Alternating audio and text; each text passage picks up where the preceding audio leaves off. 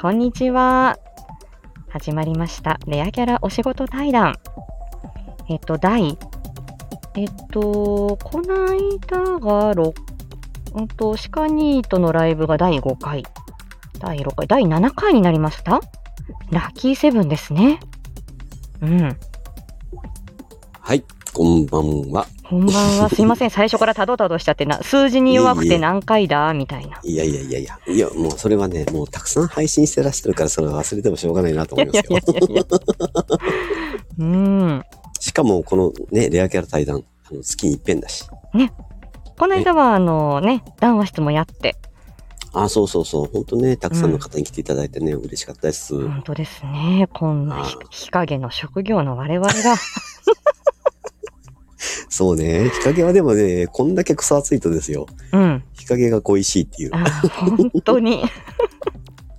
もうあの、ね、私もこう駐車場を止めるときも、どこか日陰はないかと思って探す もんね。止めるところ、わかるわかるわかるカンカン照りのとこしか空いてねあ、でもえ、ね、みたいこのな。間ね、うんお昼ご飯の話でさ、うん。あのーなんか、冷やし中華アップしてたりさ、うんうんうんうんあのーえー焼きそばパンそう、焼きそばパンね。 いいとこついてるなと思っていやー迷うのよあれコロッいやこれうっちーさんさちょっとじゃあ選択ねコロッケパンと、うんえ何があったかな今日あとねハムカツとうんうん焼きそばパンうんうん。あとねポテトサラダが入ってるやつあ、どの惣菜パンにしますか悩むな。 悩むけど、多分、コロッケパンか、うん。ポテトサラダ。おお入ってるのかなそうコロッケと迷ったのよコこコロッケはね、コロッケね、あの、パサつくのがちょっとな難点なんだよね。 そうそうそうちょっともそもそするよねそうそうそうそうそう。そうそう焼きそばパンかコロッケパンか迷ったのよそうそう。美味しそうな写真アップしてたなと思いながら。あーもう癒しね本当は涼しいとこで食べたいわ、そうそうそう。え、車の中でお昼ご飯大体。あーそれがもう圧倒的に多くて、うんうん。あの移動時間がお昼に当たったりしてでその時にちょっと遠方までうん行くとか、ね午前と午前のうちに近隣3軒回ってうでんそこからお昼っていう時に、まあ、小1時間ぐらい挟んだりとか本当に時間がない時は40分、うん30分で隣町まで移動みたいな時には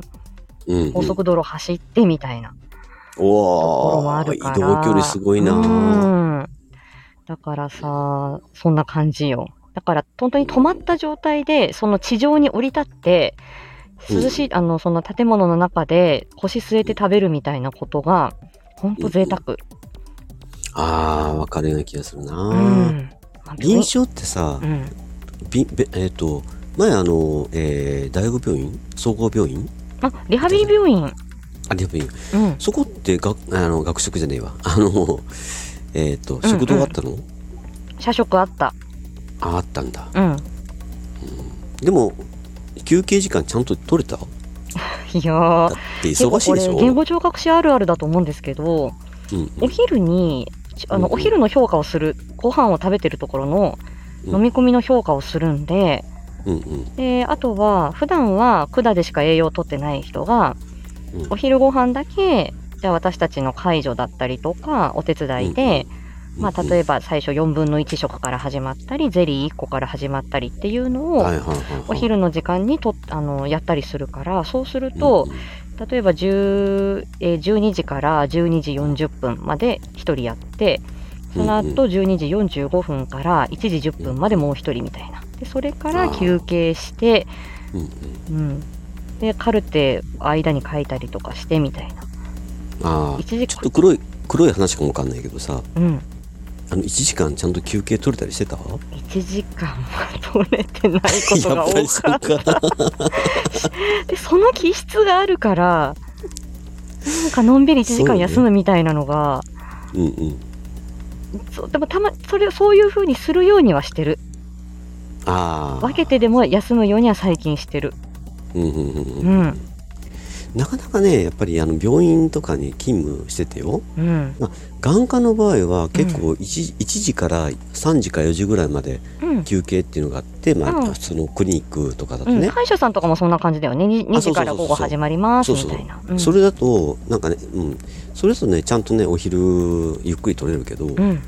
総合病院とか大学病院まるまる取れた覚えがないな、うーんまあでもそうやってね皆さんそれでもあのねあのまあ時間ねあの使うのがあの使い方が上手な方もいますけどうんうんうんうん本当に人に尽くす人の集まりですからね。いやー本当ねそれ思う思うねなんかうん大学病院ねやっぱり結構その午前診療があってうん午後から、えーこう時間あるんじゃないのって思われがちかもわかんないですけうど、うんんなんかね、うん、ほとんど多分ね 多分あのまともに1時間取れてないんじゃないのかなとう思った、んうん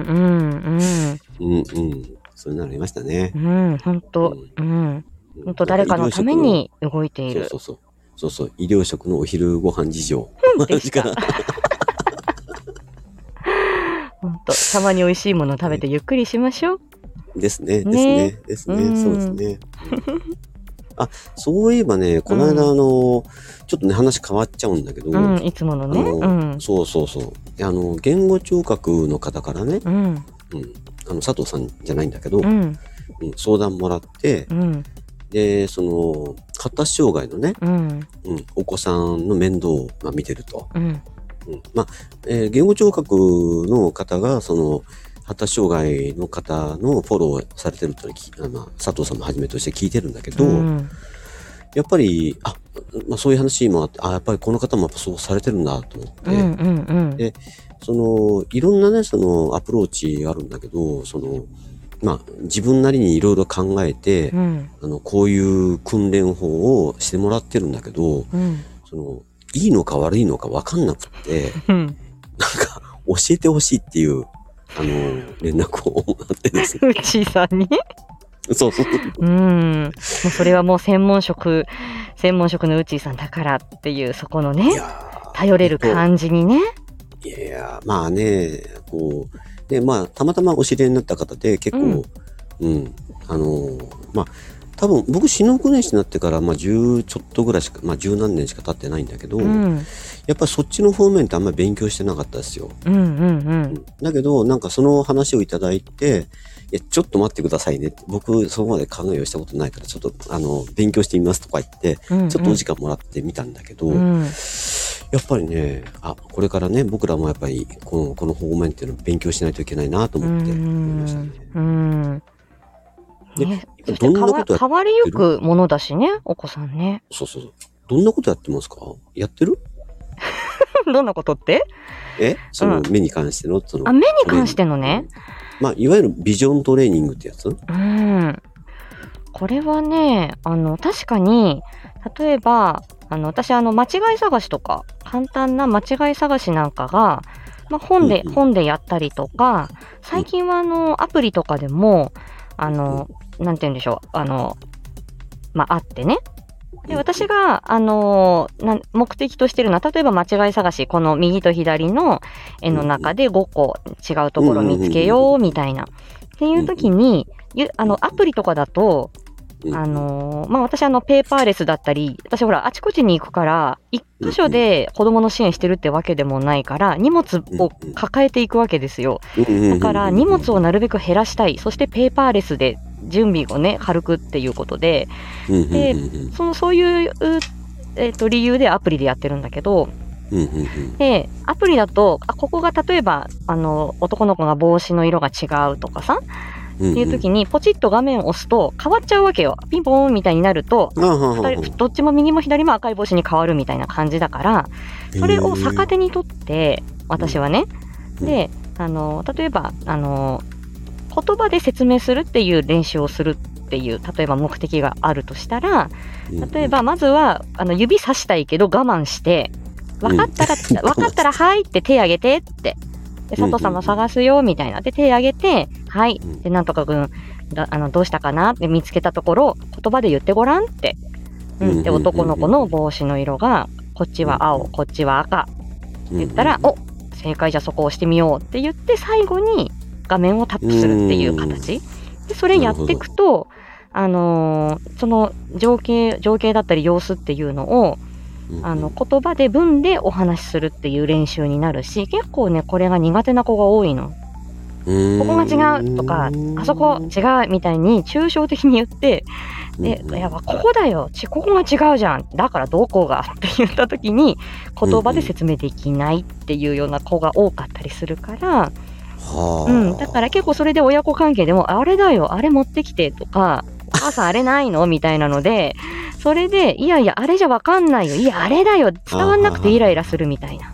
そうじゃなくて、うん、こういうふうに言うと伝わるよっていう成功体験を積むことねうん、うんなるほど、ね。でそういうためにその間違い探し例えばその1個のねアプリケーションでもそういう目的持ってやればで方法をちょっとそういうふうに。に工夫したりすると、めっちゃこれ私有益なこと言ってますよ 今。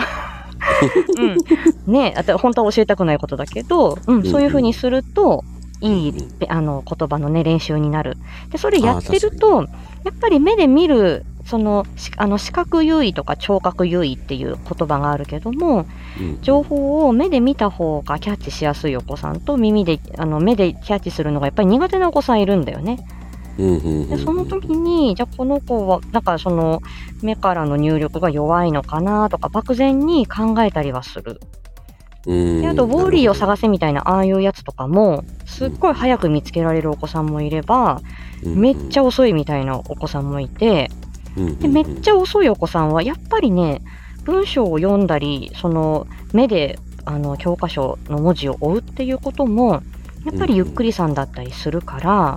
っあーていう時にはそのそういうちょっとビジョントレーニング的なちょっとその目を使って目を動かすみたいなことを私なりに、うんううんんまあ、それは、うん、とその視覚に関してトレーニングがというわけじゃないけど、うんでうんもまあボーナスゲームっていうかちょっと遊びの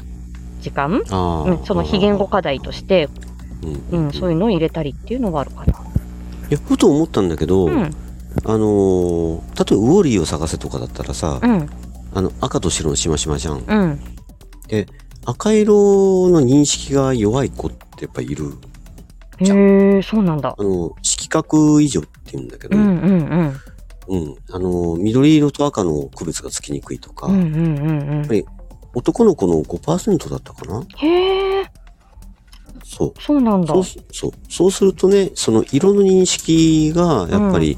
ちょっとこうあの弱いっていうお子さんもやっぱいらっしゃるので、うーんそういうそういうのをうんなんかこう分かって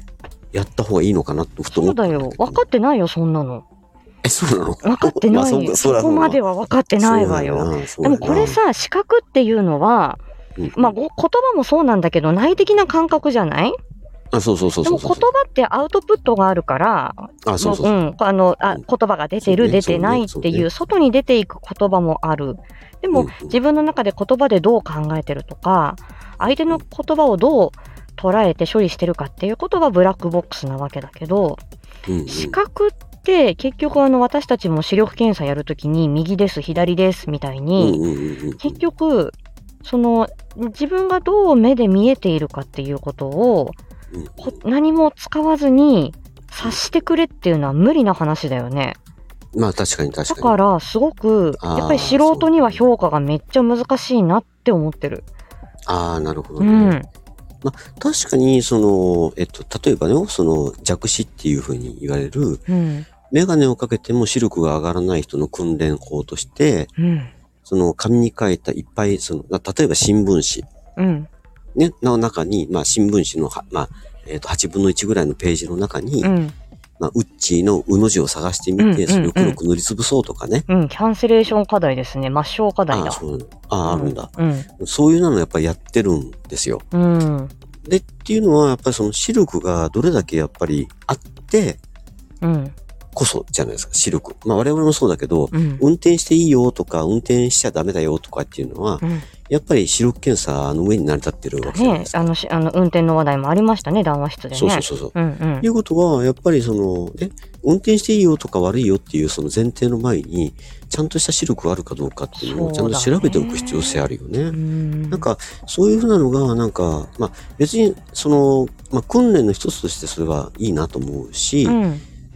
まあ、それが、その、まあ、発発達とかそういったものに対して、まあ、関わりを持ってるってことが分かるっていうのはやっぱりいいなと思うんだけど、うん、なんか、その前提として、うんやっぱりその、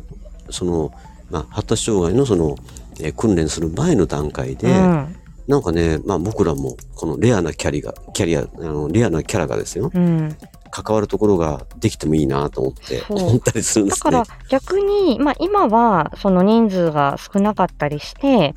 で、なかなかいろんな分野に手が出せないみたいなことがあるかもしれないけど、あまあまあ、うん、確かに確かあに。の私たちその言葉の仕事の人たちも、うん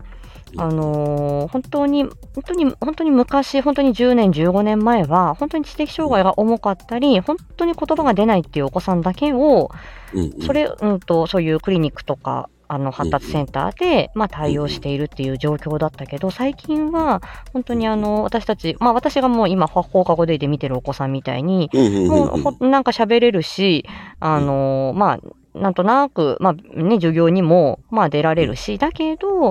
っぱり凸凹があってとか、やっぱり気分の切り替えが難しいとか、本当にあの、うんまあ、中度から軽度のお子さんうんうんでもで、体はピンピンしてるけど、そのう脳、ね、脳機能にちょっと発達にその、うん、あの、アンバランスさがあるっていうお子さんに、あ、これはじゃあ言語聴覚士の、あのーがが使えるんだっていうことうんうんになって、最近はそこに業界でやっぱり採用が増えてるっていう感じなんだよね。ああ、なるだほから、ど。うん、だからシノ訓練士さんもこういうところで、その眼科以外の領域でも、まあそれはうんね、まああの資格要件とかいろいろあるかもしれないけど、こういうところでもうんできますよってことになると、ああ、なるほど、じゃあ、いろんなね、しかも AI に取られないような仕事で、子供の分野にもこうやって携われるってなったら、うんうんやっぱりシノ訓練士さん、音、なんか勉強してみても、なんかやってみたいなっていう、その活躍の幅が逆に広がるっていうことうんうでん、なりたい人も増えていく可能性もあるんじゃないのかなああ、それはね、なんかぼんやりうん思う。いやいや、もうはっきりと思ってもいいと思います。うん。いや、でもね、やっぱり、その、まあ、僕らもいろんな仕事っていうか、しまあ、分野抱え込んでるんですけど、うんうんうん。こうね、いわゆるロービジョンロービジョン、はい。障害者の方のうフォロんー。に対して、やっぱり保険点数がこうついたんですよ。まあ、そういう今年去年、うんあ今年、うんえー、そんなに最近なんだ。そう、割とね、えっと、新しい分野で、うんまあ。ここ多分数年の間だと思うんですけど、うん。それがあって、なんかそっちの方の分野っていうのが結構やっぱ保険点数取れるから、そうなんだよね。っていうの大きいそう家庭をそこすごいね、残念な感じがしてるんですね。ちなみにそのロービジョンの分野っていうのは、うんうん。そのさっきの弱視とか、そのうんいわゆるそういう視覚障害、めあのっていう、その例えば本当にあの盲目みたいなものうんうんともまた違うん。う分野なの、あ、そうそうそうそう。ロービジョンは、うんまあ、ロービジョン、低い視力ってことだから、ここがなかなか聞き慣れない感じだと思う。ああ、だから、えっとね、まあ、具体的にその視力値っていうのがどのぐらいなのか決まってないけど、うん、やっぱりメガネとかコンタクトレンズとか合わせたとしても、まあ0.1とか、へえ。はい、0.1見えない方もやっぱいらっしゃるし、うーん残存、残存視力がね。ああ、それは、その、いわゆるそのレンズとか、ピントとか、そっちの問題ではないっていうことなんだ。メガネをかけても視力が伸びないっていうのは。そうそうそう。だから、もともとはその視力が良好な人だったわけですよ。うんうんうん。だけど、例えば糖尿病とかで、あその目の障害っていうか、まあはい。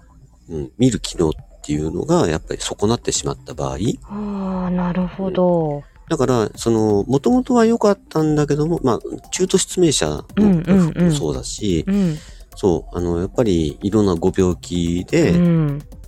まあ、網膜色素変性とか、うん。こう、徐々にこう、視力を失っていく病気とか、やっぱりいろいろとあるんだけど、そういう中で、その、残存する視力をうん。どう活かしながら、今のその、生活を送っていくかってことをフォローしていく。うん。まさに、でもその考えはまさにリハビリテーションですね。あ、そうですね。うん。だけど、多分リハビリ言っても、その、まあ、リハビリっていうと、やっぱり、まあ、えっと、リハビリテーションとかハビリテーションとかやっぱり言いますけど、うんやっぱり、その、元々の機能に戻していくっていう考え方も入ってるんですよそうね。まあそういう考え方もあるし、まあ今の能力を使ってどう生活しやすくするかっていうところもあるからね。そうそうそううん。やっぱそういうところの領域っていうのが、やっぱり、まあ、そうなのかどうか、まあで、昔からね、やっぱり、あの、白コネの中でも、ロービジョンに一生懸命こうやってらっしゃる方もやっぱりいらっしゃるし、うんうんうんうんからそのメガネ業界の方で、やっぱり一生懸命こう、あの、フォローしてくださってるうんうんうんメガネ店の方もやっぱりいらっしゃるし、うん中で、やっぱりその保険点数っていうのが、こう、一つのきっかけとしてなってきてる。そうですよね。うんねそうやって動いても、ね、どう頑張ってもそれが利益にならないっていうようであれば、なかなかそこのね、仕事をたくさまあんね取ってこようとか、そこに人を雇おうっていうふうにはなかなかなりづらかったりするわけだしね。でも、うんロービジョンっていう、その、まあ、確かに、その網、その網膜の部分とか、そうんの糖尿病の合併症みたいなものは確かにそうだわ。思えば、メガネかけてもうん、どうにもなんないよね、確かに。うんそのイメージって素人にはないもんね。メガネかければどうにもなんだろうって思っちゃうよね。まあ普通、普通はそうですよね。うんあの、見にくいな、まあだから、だからって言ったらだけど、うやん。っぱり、まあ病院とかで勤務してて、うん。その、まあ糖尿病とかで視力、こうなかなか出ない。うん。うんまあ各種のご病気で、やっぱり視力なかなか出ない場合に、えなんでなんでなんでっていう感じうの雰囲ん。気があるんですよね。やっぱり、その、障害重要というものだね、受け入れ。そうそうそううそん。う。うんで、しかも、やっぱり、病院でこう、検査。まあ、僕、昔、メガネ屋さんだったってご存知じゃないでうすか。ん。で、その中で、やっぱり、その、ね、眼科でうん検査してもらって、処方箋もらってきてるわけですけど、うん。でも、この処方箋で、こう、どれだけ見えるのか、うん。うん、あるいは、もっと見えるようにならないか、ここで検査してくれっていう、やっぱり言われる方もやっぱり多くてですよ。うん。そこはやっぱ難しいなと思って、常にやっぱり考えてなるほど。ね。そう。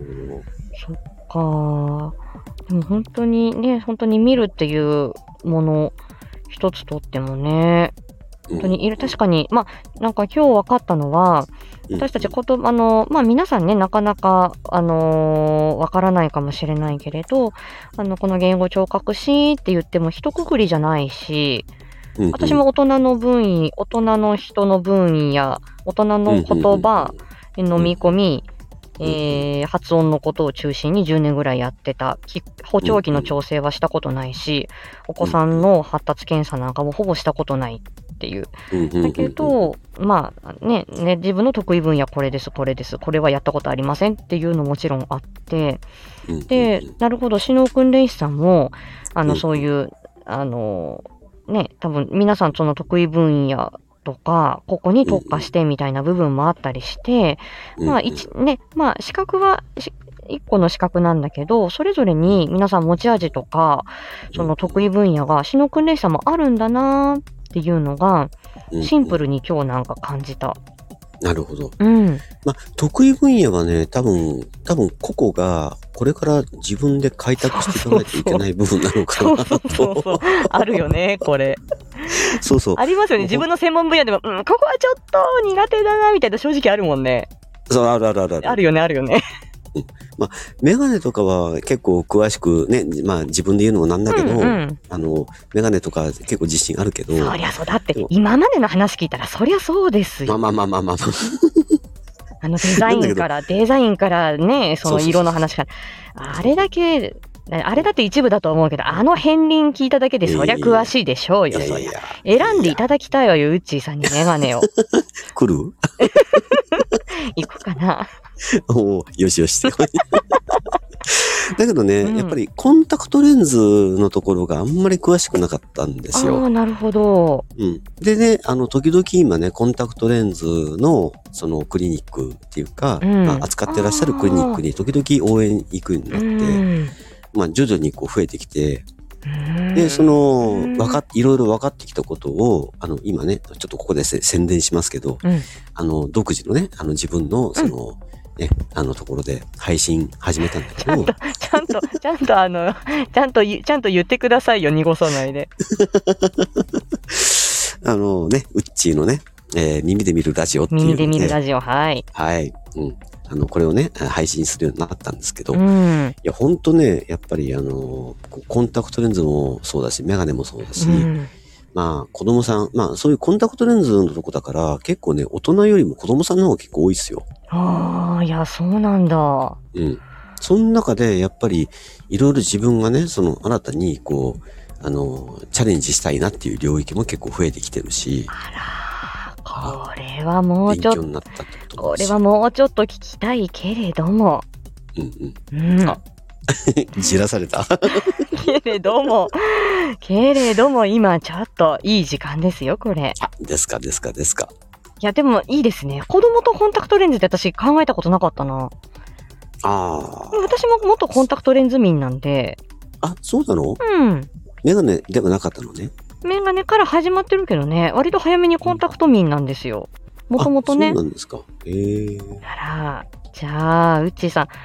ちょっと、あれだね、子供、お子さんと、まあ今日ね、お年寄りのそのロービジョンの話にもなったけれどうんも、うんうんうんうん。もうちょっとこれは掘り下げたいところですね。あ、そうですね。うん。じゃあ、今日ここまでですね。ね。ブツッまた楽しみ、これ。そうですね。うん。していきましょう、また今後ね。うん、していきましょうんうん。う。うん。はい。じゃあ、降ります。待てみたいなね。待って、うちさん。で今日もね、あの、はいたくさんね、聞いていただきまして、ありがとうござ います。気になるに入っております。そうです ね。締めに入っております。ほら、冷静なうちさんが来たわ よ。はーい。はい。今日もありがとうございましありがとうた。ございました。じらされとくね。はい。では、よろしくお願いします。またね、よろしくお願いします。はーい。